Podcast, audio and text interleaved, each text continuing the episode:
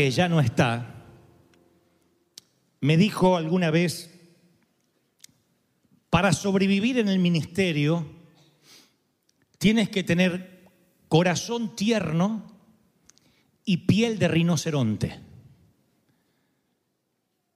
El riesgo es que tu corazón se haga de rinoceronte y tu piel tierna. Porque vendrán las adversidades, las lanzas, el dolor. Y si tu piel es tierna, va a llegar a tu corazón y tu corazón se va a quebrantar y se va a hacer duro. Si se hace duro tu corazón para las críticas, se hace duro para la presencia del Señor. En cambio, cuando tu corazón es tierno, es como tierra mojada, donde entra el palo y te puede lastimar, pero también entra la semilla del Espíritu. Entonces, ¿qué haces? ¿Endureces el corazón? No. Tienes una piel de rinoceronte, una protección, una dureza, que es exterior para proteger lo que Dios te ha dado. Yo creo que la manera en que manejamos las eh, situaciones difíciles determina los parámetros de longevidad en el servicio a Dios, en el ministerio, en la vida. Eso se llama carácter. El carácter nos para ante la vida, nos determina. Dijo alguna vez alguien, siembra un pensamiento y cosecharás una acción.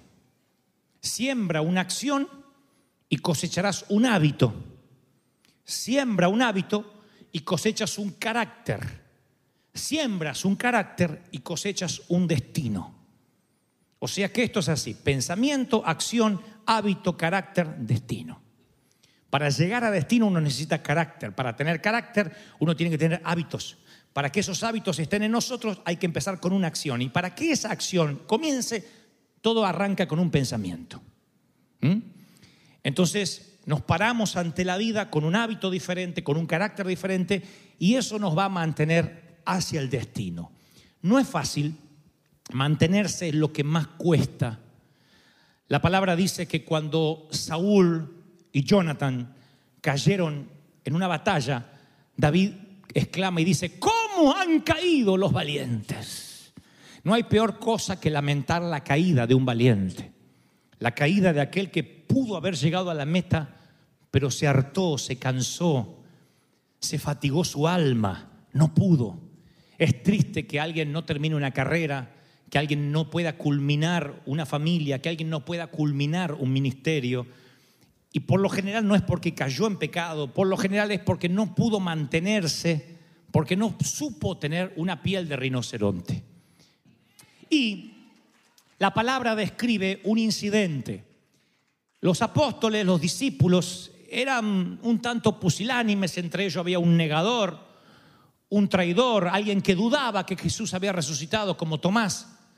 Pero eso fue antes de la llenura del Espíritu Santo. Cuando el Espíritu Santo viene sobre ellos y la gloria los llena en Pentecostés, se fueron transformados en otros hombres, fueron diferentes. Es como un, un superpoder, un superpower que vino sobre ellos y le dio habilidades especiales para, no solo para sanar enfermos, liberar endemoniados, eh, predicar el Evangelio, sino que se hicieron resistente a la crítica. Fue como que el Espíritu Santo no solo les llenó el corazón, sino que les dio una cobertura. Imagínense los X-Men o los DC Comics o los de Marvel, que cada uno de estos héroes tiene un poder. La diferencia de los superhéroes de Marvel, que generalmente son conflictuados, tienen problemas personales, estos hombres, a pesar de tener problemas personales, fueron llenos del Espíritu y recubiertos por una capa de gloria que los hizo que dieran hasta su vida por el Señor no los podían parar, eran imparables. O sea, el fuego de Jesús caminando en la tierra, creyeron que lo habían apagado los romanos o los fariseos, pero luego hubo una multiplicación de unción, de poder, una manifestación de los hijos de Dios que nadie podía detener. Y dice la palabra, y cada día se añadían más en gran número. Sacaban los enfermos a las calles para que al pasar Pedro, su sombra cubriese uno de ellos Imagínense que aquí los vecinos traigan sus enfermos, sus eh, eh, minusválidos, sus eh, gente con capacidades especiales para que diga cualquiera que salga de River Church, cualquiera que salga de la arena y su sombra pase, vamos a recibir la unción que hay ahí adentro, que no podemos entrar porque no hay más lugar. Alguien tiene que decir esos días están viniendo. ¡Wow! La sombra sanaba a los enfermos y algunos venían de ciudades vecinas, traían enfermos atormentados y todos eran sanados, llenos del poder de Dios. No los podían parar. Entonces se levanta un sumo sacerdote lleno de celos, dice la Biblia, se llenó de celo, echan manos a los apóstoles y los meten en una cárcel pública. Se terminó. Muerto el perro, se acabó la rabia, dijeron. Pero un ángel del Señor abre las puertas de la cárcel, lo saca y dice, pónganse en pie a predicar. Viene el ángel y dice, perdón, voy a sacar los presos. ¿Se imaginan la cara del carcelero? El ángel le abre la puerta y estos tipos salen y siguen predicando. Y los que sabían que estaban presos, dice, ¿qué hacen suelto? ¿Quién los soltó? Un ángel. Mayor conversión, mayor unción, mayores milagros todavía, porque dice, Dios está con ellos, los ángeles están con ellos. Aleluya. Entonces el Sanedrín los manda a buscar a la cárcel y no los encuentra. Viene un soldadito, le dice, Señor, hemos hallado la cárcel cerrada, los guardias afuera de pie, pero cuando abrimos no había nadie adentro. Y se acercó uno dando esta noticia, he aquí los varones que pusiste en la cárcel están afuera enseñando al pueblo. Los vuelven a llamar. Imagínense, no pueden meterlos presos porque viene un ángel y los libera ya había un ángel asignado para que los libere. Hay un ángel desocupado ahí que Dios le dijo, hey, ¿qué tenés que hacer vos? No, nada, párate al lado de los discípulos, apenas los meten adentro, los sacas afuera. ¿Cuántas veces? Las veces que sea necesario. Sí, Señor. Y ahí estaba el ángel esperándonos en las puertas de la cárcel. Hola muchachos, ¿qué tal? Hagan pis y salen. no los pueden parar. Eso tipifica cuando la gloria, cuando la unción, cuando la misión del Espíritu Santo viene sobre ti. Hay ángeles asignados para que te hallan en el camino, para que te vaya bien. No los pueden detener. Entonces los mandan a llamar de vuelta, los paran ahí, el Sanedrín, y le dicen, ¿qué vamos a hacer con ustedes? No podemos pararlos. Y los muchachos responden, obedecemos a Dios antes que a los hombres el Dios de nuestros padres levantó a Jesús, a quien ustedes quisieron matar colgándolo de un madero, pero ha resucitado. Así que Él está vivo y vamos a seguir predicando y nadie nos va a poder parar.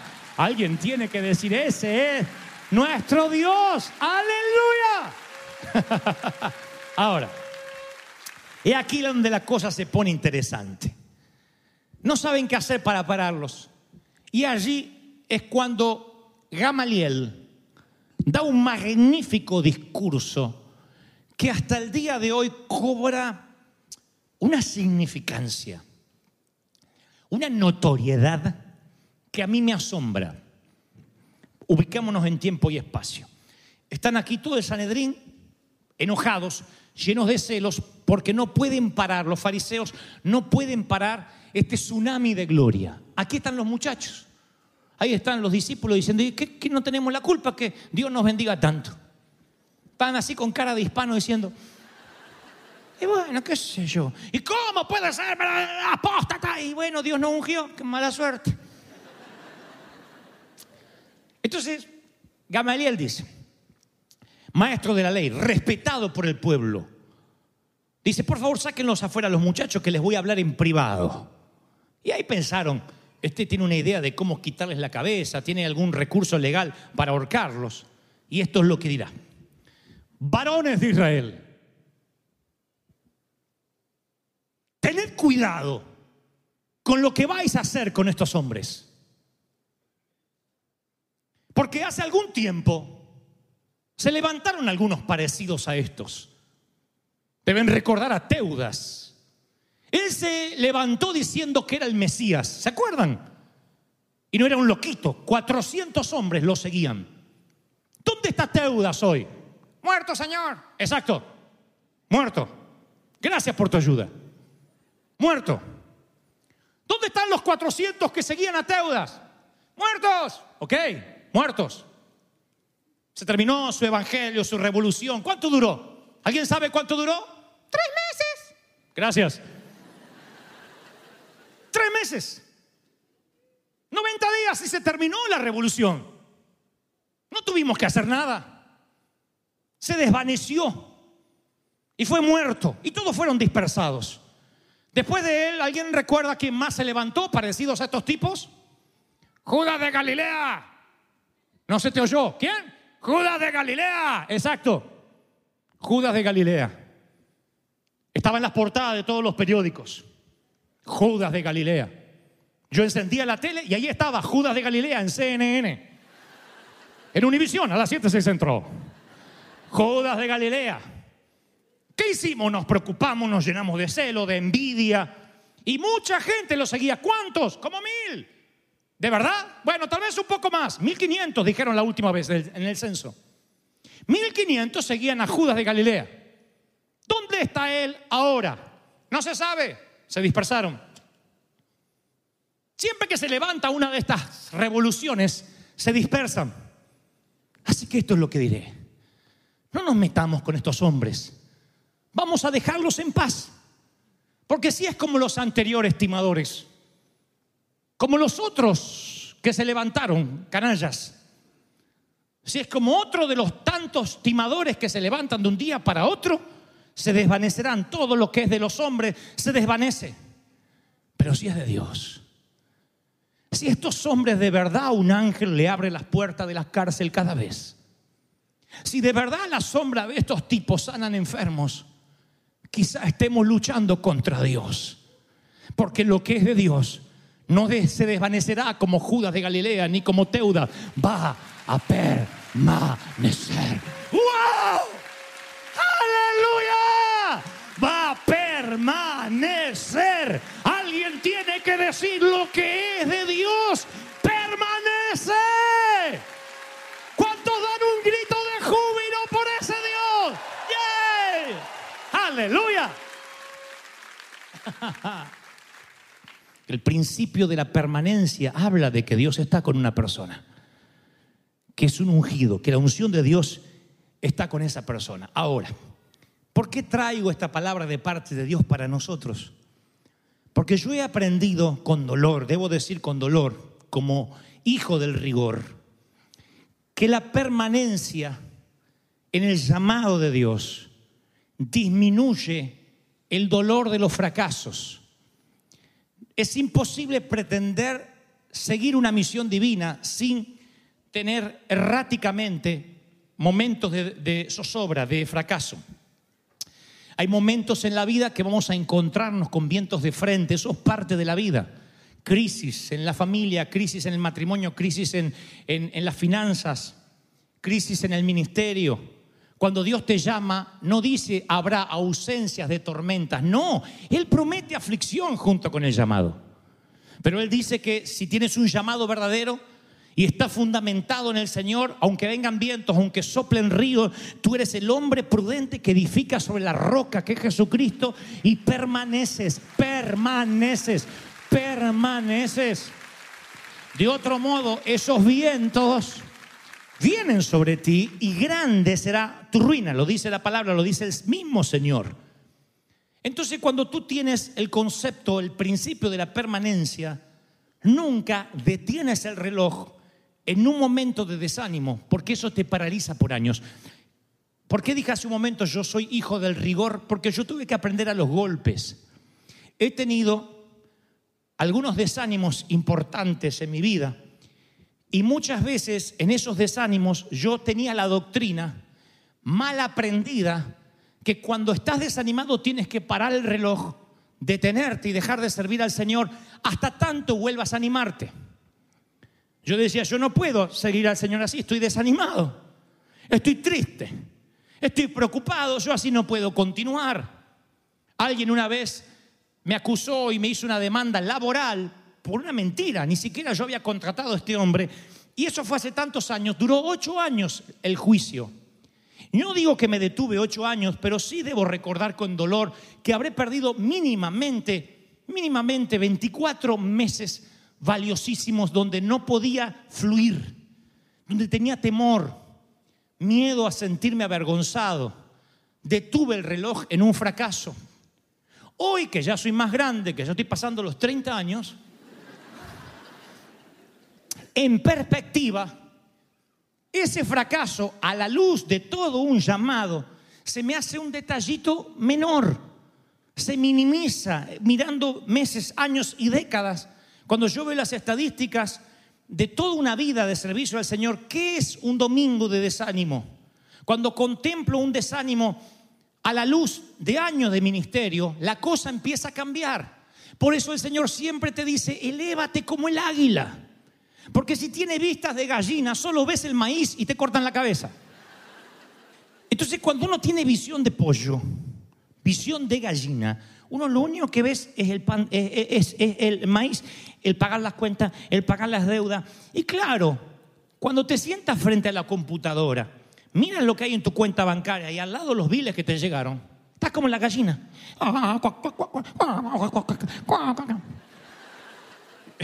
Si tuvieras en las escrituras un solo episodio donde Dios dijera, he aquí como la gallina te elevarás, no. Te elevarás como el águila por encima de las cumbres, por encima de los problemas, por encima de las crisis. Alguien tiene que decir, ese es mi Dios. Renovarás tus alas como las águilas. Entonces Dios dice, mira que la permanencia es y lo diré así, momentos en que te vas a sentir un titán de la oración, un campeón de la oración, y momentos en que no vas a tener ganas de orar, te va a pasar, si no es que no te está pasando. Momento en que amas a todo el mundo, ah, eres la Madre Teresa.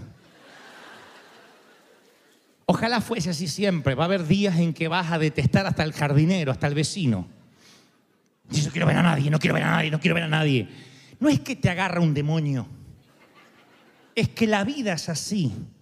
Somos almáticos. Hay momentos que decimos, allá iré a las naciones, y momentos que no queremos congregarnos el domingo. ¿Cómo pasamos de una etapa a la otra? No lo sé, tiene que ver con nuestras, nuestro alma, tiene que ver con nuestro cansancio. Uno a veces tiene días de furia, días en que parece que nos queremos bajar de la cruz y queremos abandonar todo, y otros días que nos sentimos tocar el cielo con las manos. Pablo tuvo esa lucha, el apóstol. Él dijo, tengo una lucha entre la carne y el espíritu, lo que no quiero, eso hago. Él describe una batalla terrible, mortífera, dentro de su interior. Entonces, ¿qué te quiero decir con esto? Que no estás defectuoso. No es que tienes un problema, ay, yo soy el único que estoy así, así, en una montaña rusa. No, yo también. La vida es un rey, es una montaña rusa. Así estamos todo el tiempo, todo el tiempo. ¿Cómo hacemos para permanecer sabiendo que cuando te alejas de la montaña rusa, no somos gallinas, somos águilas? Cuando te alejas y ves el vuelo completo, aunque sea errático, Dios dice, yo te voy a mantener en el aire hasta que llegues a destino, aunque sientas que vas a estrellarte, aunque sientas que vas a caer. Están recibiendo esta palabra. Amén. La victoria de la guerra al final es lo que opaca las batallas que perdiste en el trayecto. Eso lo saben los jugadores de fútbol. Si pierden un partido y el segundo y el tercero y se desaniman y paran el reloj, no clasifican. Si clasifican al mundial y pierden un partido, tienen que seguir, podemos darlo vuelta. Todo puede cambiar. ¿Cuántos favoritos, hablando de fútbol, equipos favoritos han llegado al mundial diciendo esto se lleva la copa y no pasaron la primera vuelta? ¿Y cuántos otros con un espíritu más sencillo dijeron, vamos a continuar? No fue mal, empatamos, perdimos, pero sigamos, todavía estamos en carrera. Eso es lo que Dios nos trata de decir, lo que dice Gamaliel. No te entregues, no te rindas. Hay gente aquí pasando crisis hace meses. El Señor me muestra que estás pasando pruebas que no se terminan, crónicas. Y no es que el Dios quitó su mano de ti, Dios no perdió el interés en ti. Dios no se desinteresó de tu vida, no dio vuelta la cara. al único que le dio vuelta la cara unos instantes fue a su propio Hijo para darte acceso a ti, a la vida eterna. Fue cuando Jesús dijo, ¿por qué me has abandonado? Te le dijo no al Hijo para decirte sí a ti, para que hoy puedas estar acá y tener acceso a la vida eterna. Pero nunca Dios te dio vuelta la cara, jamás, nunca. Y Él dice, no te rindas. Aunque te sientas débil, no te rindas. Yo me siento débil muchas veces. Digo, no voy a poder, no tengo la capacidad. Y el Señor me dice, continúa, permanece, envejece si yo no vengo, creyéndome que yo fui el que te ungió. Y aunque haya pequeñas derrotas en el camino, la victoria final habrá valido la pena. No te sientas devastado con esas experiencias amargas, porque los años terminan por filtrar los sentimientos que dejan los hechos negativos y te dejan la emoción de la realidad. Los años, el tiempo es tu aliado, el tiempo tarde o temprano te va a dar la razón. Dios dice, tienes que permanecer. Aunque no sientas nada, mi querido, habrá días en que levantarás los ojos al cielo y los vas a ver abiertos. Vas a ver ángeles que se pasean, la gloria de Dios, vas a, vas a sentir el aleluya. Pero habrá días en que vas a sentir un cielo de bronce. Y vas a tener que decir, vuelve siete veces hasta que veas alguna nube. Porque yo siento el sonido de la lluvia. Yo sé que va a llover. Aunque el cielo esté de bronce, va a llover sobre tu vida, dice el Señor. ¿Cuántos reciben esta palabra? Aleluya. Gamaliel lanza el principio de la permanencia. ¿Sabe lo que también nos da la permanencia, aparte de la longevidad? El cumplimiento de metas a largo plazo, porque creo que muchas de nuestra impaciencia termina drenando, socavando a veces la visión. A veces por ambicionarnos y llenarnos de ansiedad, socavamos la visión. ¿Qué pasa cuando una mamá quiere que su hijita madure rápido? Le hace quemar etapas. Y la pinta y la maquilla y le pone minifalda y le pone medias de nylon y le pone tacos altos y la nena tiene siete años. Y está bien que un día juegue a ser mamá o a ser señora, pero cuando las madres quieren que la hija crezca, que la hija crezca, le está haciendo perder la infancia, está pervirtiéndola. La perversión no siempre está emparentado con lo sexual. Pervertir significa apurarse, salir del canon establecido, del tiempo correcto. Y hay cuánta gente que comienza un ministerio sin que Dios lo haya llamado porque son ofrecidos. Los ofrecidos son los que sin que les haya ardido una zarza nunca, ellos prenden su propia zarza y entonces si no tienen el apoyo pastoral o de la iglesia, emprenden solos diciendo, Dios me va a apoyar y fracasan. Se golpean la cabeza y la frente contra la pared porque lo que tuvieron fue una ambición personal. Y tenemos deseos, claro que tenemos ambiciones, pero tenemos que calibrarlas conforme el deseo de Dios. Cuando se junta nuestro deseo, que es lo que Dios pone, con el deseo de Dios, ese es un llamado que hace que permanezcamos. Cuando tomas la decisión por convicción, cuando permaneces, generas influencia, porque la influencia se edifica estando, permaneciendo. Ahí edificas confianza. La influencia requiere sí o sí longevidad. Solo el tiempo solidifica y establece la confianza, solo el tiempo. Entonces, yo no soy defensor de que todo tiempo pasado fue mejor, porque yo soy un predicador pro cambio, yo creo en los cambios. Dios no cambia, nosotros tenemos que cambiar, ¿sí? Pero en un cambio constante de género, de música, de gustos, la permanencia en lo que Dios te llamó es un lujo. Por eso digo siempre, de tanto en tanto Dios nos habla y nos dice, sé original, no cambies, preserva tu autenticidad, que es el regalo que Dios te dio. Nadie adora a Dios como tú. Tú eres el único que lo puede adorar con esas huellas dactilares, con esa No hay otro en el mundo, en el planeta que se parezca a ti. Ese es un regalo de, se llama singularidad. Si no, Dios te hubiese hecho clonado de otro. Pero si te hizo único, es un regalo que debes cuidar, preservar. Esa singularidad tiene que permanecer. Así fui, así soy y así voy a ser. Vas mejorando, pero no andas cambiando de golpe, porque ahora el cambio de la música, ahora el cambio de la ropa, ahora es el cambio de look, ahora el que me voy a cortar el pelo, ahora me lo voy a rapar, ahora me voy a poner un moicano, ahora me... No, tú tienes que decir, ¿quién soy yo? Y permanecer. Lleven esto al ámbito espiritual y verán que la permanencia produce influencia.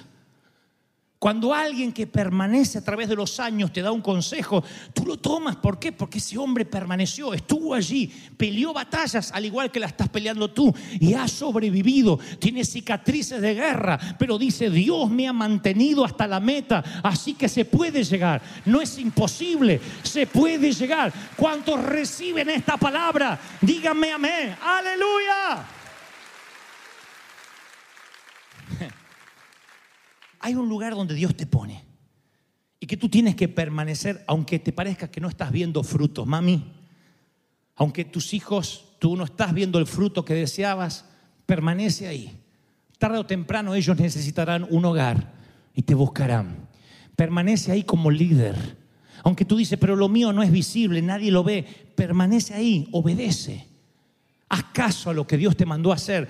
Tú no entiendes por qué te mandan a custodiar esa montaña, no ves enemigos alrededor y dices, estoy perdiendo el tiempo aquí con mi fusil. Tú permaneces apostado allí porque seguramente perteneces a un gran engranaje en toda la relojería de Dios y por algo Dios te puso ahí. Alguien hoy necesita escuchar esta palabra. Si Dios hubiese querido que fueras gringo, serías un hueso colorado, nacido en Kansas o en Massachusetts o en Missouri. Naciste en Tijuana fue por algo. Naciste en Colombia fue por algo, naciste en Buenos Aires, en Venezuela, naciste en El Salvador o en África, es porque Dios tenía un plan para ti y quiso que nacieras en ese lugar. Permanece.